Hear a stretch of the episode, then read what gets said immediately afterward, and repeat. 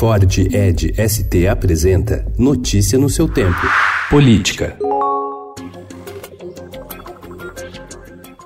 O Congresso prevê uma temporada de atritos com o Palácio do Planalto após a esperada aprovação da reforma da Previdência no segundo semestre, se o presidente Jair Bolsonaro não mudar o jogo com os parlamentares. Alvos de ataques em redes sociais bolsonaristas e manifestações de rua, como as de domingo, políticos de vários partidos avaliam que o governo não terá votos e só não enfrentará um apagão legislativo porque é uma agenda pós-previdência construída pela cúpula da Câmara e do Senado.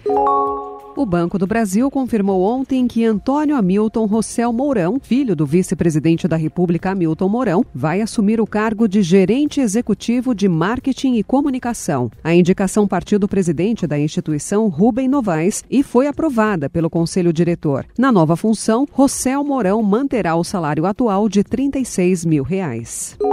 Um dia depois de manifestantes irem às ruas em defesa do governo, do ministro Sérgio Moro e da reforma da Previdência, o presidente do Supremo Tribunal Federal, Dias Toffoli, disse ontem que quem se torna ministro da corte tem couro para aguentar qualquer tipo de crítica. Para Toffoli, os atos de domingo, marcados por novos ataques ao Congresso e aos ministros do Supremo, fazem parte da democracia.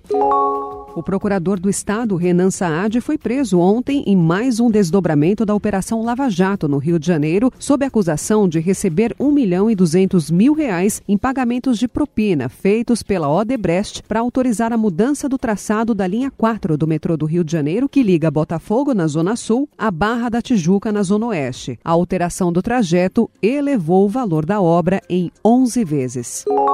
O corregedor do Senado, Roberto Rocha, do PSDB do Maranhão, arquivou a investigação interna aberta para encontrar o autor da suposta fraude na eleição para a presidência da Casa no dia 2 de fevereiro.